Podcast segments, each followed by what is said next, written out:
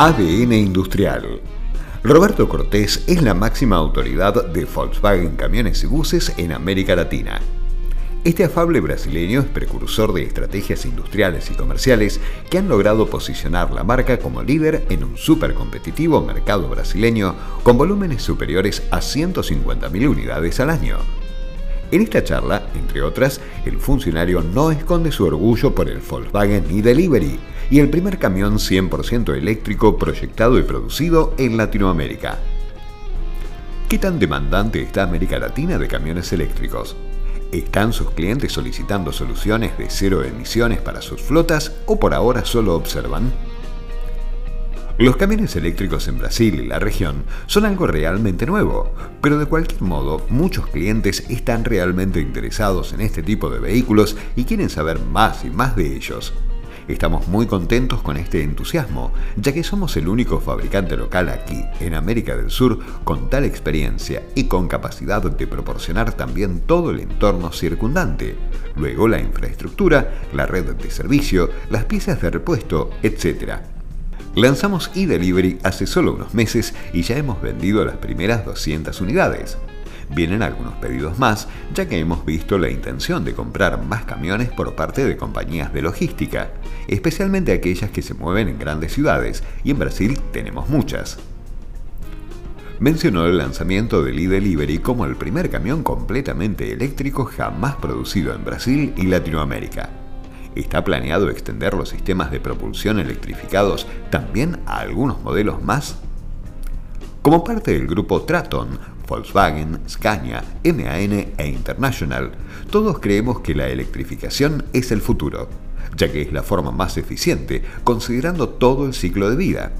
Por supuesto, los camiones de reparto son las aplicaciones más adecuadas, especialmente aquí en Brasil, donde no tenemos una infraestructura generalizada. Hablando de camiones de largas distancias, creemos que llevarán más tiempo en todo el mundo y especialmente en Brasil y la región, Definitivamente es demasiado pronto para decir cuándo, pero creemos que vendrán algunos productos más. ¿Qué se hace en el Centro de Desarrollo y Mobility de Volkswagen Camiones y Buses? Como ya mencioné, ser parte de un grupo como Traton también es importante para tener acceso a los desarrollos tecnológicos realizados por otras marcas y empresas del grupo, especialmente en Europa. El Centro de Desarrollo de Volkswagen Camiones y Buses está ubicado en la localidad de Resende, en Río de Janeiro, y su equipo de investigación y desarrollo está formado actualmente por alrededor de 600 personas comprometidas todos los días para proporcionar los productos adecuados para las condiciones brasileñas y latinoamericanas. Eso es un valor importantísimo más allá de nuestra querida planta de producción, desde donde salen productos como los reconocidos Delivery, Constellation y ahora nuestros flamantes extrapesados Meteor. Hablando de Traton Group, recientemente nombraron un nuevo CEO, Christian Levin, un hombre muy ligado también a Scania. ¿Cuál es tu opinión al respecto? Christian Levin ya era nuestro director de operaciones y lo conocemos muy bien. Para nosotros es muy bueno tener un profesional como él, que lleva 27 años trabajando en este campo. He estado trabajando con él dentro de la Junta e incluso antes de su nombramiento siempre hemos trabajado muy bien juntos. El nombramiento de Christian Levin es definitivamente una buena noticia para el grupo. Los últimos tiempos han sido muy difíciles debido a la pandemia. ¿Sigue afectando las actividades en la producción? La llegada de la pandemia ha sido durísima para todos. Nos golpeó mucho a partir de marzo del año pasado y eso nos llevó a tener que cerrar el país prácticamente. Se frenaron casi todas las actividades industriales y eso nos afectó muchísimo, especialmente porque ya teníamos casi lista nuestra nueva gama Meteor. La consecuencia directa de detener la producción es una reducción de la productividad, pero lo hicimos porque nuestra primera prioridad es la seguridad de nuestros empleados. Enfrentamos algunas dificultades para restaurar el nivel de producción. Trabajamos con niveles de stock muy bajos. Lo mismo ocurrió con nuestros principales proveedores, que también tuvieron que parar. Para ellos no fue fácil volver a empezar, con peores consecuencias que aún les siguen afectando. Creo que la escasez de semiconductores y el problema del envío comenzaron en ese entonces. Y hoy todavía estamos luchando por volver a la normalidad. Por último, y volviendo al camión eléctrico y delivery, ¿cómo es el proyecto de recarga ultra rápida que están desarrollando? Para algunas aplicaciones la carga eléctrica nocturna no es suficiente. Por eso hemos hecho un acuerdo con una compañía como CPMM, líder mundial en la producción y venta de productos de energía limpia. Esta alianza tiene como objetivo desarrollar y aplicar baterías de recarga ultra rápida y nuestro papel es probar camiones con uso de óxido de niobio en el ánodo de la batería, lo que permitirá una operación de carga ultra rápida en menos de 10 minutos, mayor durabilidad, vida útil de las baterías y seguridad. Este es sin duda un hito sumamente importante para el futuro de los camiones eléctricos con un gran potencial para provocar cambios profundos en la industria en los próximos años.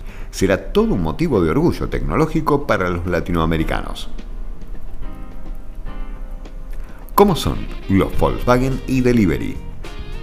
E-Delivery 11 toneladas 4x2, equipado con un motor que entrega 300 kilovatios con un torque máximo de 2150 Nm desde rotación cero y con suspensión neumática de serie. Pensado para variadas aplicaciones urbanas y dispone de 6 módulos de batería u opcionalmente 3 módulos según la autonomía requerida para la operación. Tiene un peso bruto total de 10.700 kilogramos y su capacidad máxima de carga útil, sumada a la carrocería, alcanza los 6.320 kilogramos. Y delivery 14 toneladas 6x2. Con una calibración para la operación severa, su motor también ofrece 300 kilovatios y un torque de 2.150 Nm desde las primeras revoluciones. La suspensión neumática le permite suspender uno de los ejes para una operación aún más económica. También versátil en las aplicaciones, recibiendo 6 o 3 módulos de batería según pedido. Tiene un peso bruto total de 14.300 kilogramos y su capacidad máxima de carga útil, sumada a la carrocería, alcanza los 9.055 kilogramos, la mayor en su categoría en eléctricos de Brasil. Brasil siempre renace.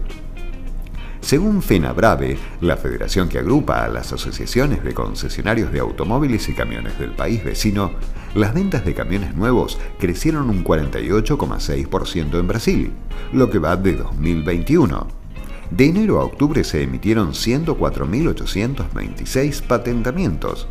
A su vez, en el mismo periodo de 2020, las ventas totalizaron 70.515 unidades, sin embargo, en octubre las ventas cayeron un 4,13% desde las 11.565 unidades de septiembre.